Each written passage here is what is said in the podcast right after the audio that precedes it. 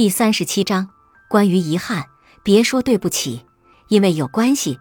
还有一种分开叫提起全是遗憾，想起全是不甘。两个人明明彼此相爱，却在爱的同时夹杂着大量的怀疑、不满和否定。你怀疑他是不是只爱自己，他怀疑你会不会一直爱自己。你不满他怎么可以那样说，他不满你怎么不理解我。你否定他不如这个人帅，他否定你没有某某有情调。慢慢的，你们懒得及时回复对方的信息了。看到微信提醒时，第一反应竟然是有一点烦。哎，不知道又发什么废话过来了。你们添置东西之前，再也不愿跟对方商量了，也懒得跟对方展示。偶尔选购了什么，换来的也只是不屑的一句评价，真的是太丑了。你们不再跟对方掏心掏肺的讲话了，一遇到意见不合就急得大喊大叫，甚至故意要用难听的词语和难看的表情来诛心。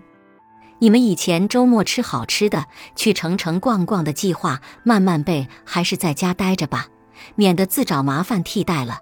心烦意乱时，互诉衷肠的约定变成了各自捧着手机坐在沙发两端的沉默。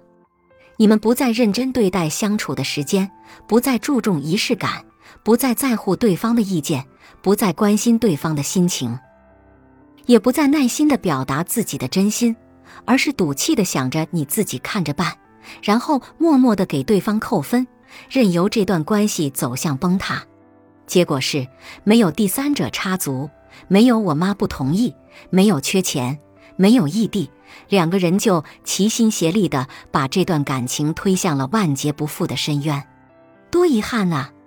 这世上没有无缘无故的摆臭脸，没有无缘无故的发朋友圈，没有无缘无故的不理你，也没有无缘无故的分手吧？所有突如其来的大发雷霆，都是长久没被理解的委屈难过；所有不知不觉的变淡的关系，都是耗尽热情之后的礼貌散场。有缘无分的意思是，相遇只因有债要还，分开只是债还清了。哦，对了，再提个醒，不要总问你怎么又生气了。对方的心里话可能是我不生气，生你吗？也不要总是指责你怎么总是这样。对方的心里话可能是你怎么总是让我这样。有个公式可以参考一下：标狠话，摆臭脸。删除拉黑，说一堆，这很大概率是在等你来哄。安安静静，不吵不闹，非常懂事，言简意赅，这常常意味着真的结束了。